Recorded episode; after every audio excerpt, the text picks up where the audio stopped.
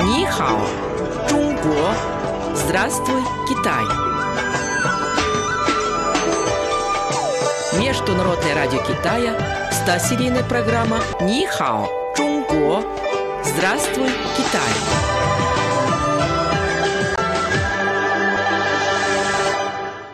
Слово на сегодня. Фэнчжэн – воздушный змей. Малин, вчера вечером произошел забавный случай. Когда я возвращался домой, то заметил в небе какие-то светящиеся предметы. Я даже сначала подумал про НЛО, только потом разобрался, что это воздушные змеи. Ну, конечно, ты видел особые ночные фунджен. Их специально покрывают светящейся краской. Я и раньше знал, что в Китае очень любят запускать фэнджен, но даже не представлял, что это можно делать в темноте. Вот уж поистине такое возможно только в Китае, на родине воздушных змеев. Это действительно так.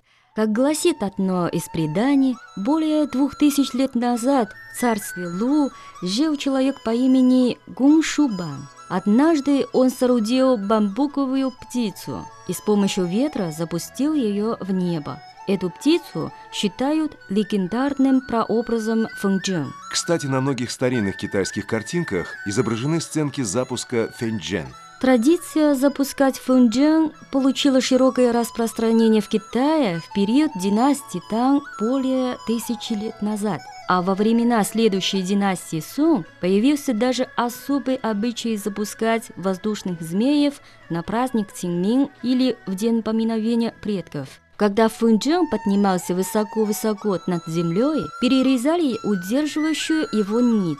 Считалось, что оторвавшийся змей уносит с собой все беды и печали.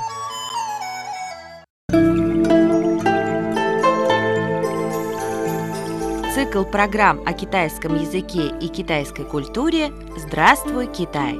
Ни хао, Чунго! Малин, мне мои китайские друзья рассказывали, что каркас для воздушного змея, как правило, склеивают из бамбуковых планок или других легких материалов, а полотно вырезают из бумаги, тонкой кожи или шелка. Фэнджен очень часто украшают росписью. Китайские фэнджен бывают самых разных форм и размеров. Я даже слышал, что длина некоторых из них может достигать 100 метров. Это, например, змей в виде дракона. А есть совсем крошечные, длиной всего лишь в несколько сантиметров. И что, они все могут летать? Да, просто для запуска таких необычных фунджен требуются специальные навыки и подготовка. Я читал, что самый известный в Китае фэнджен делают в городе Вэйфан в провинции Шаньдун.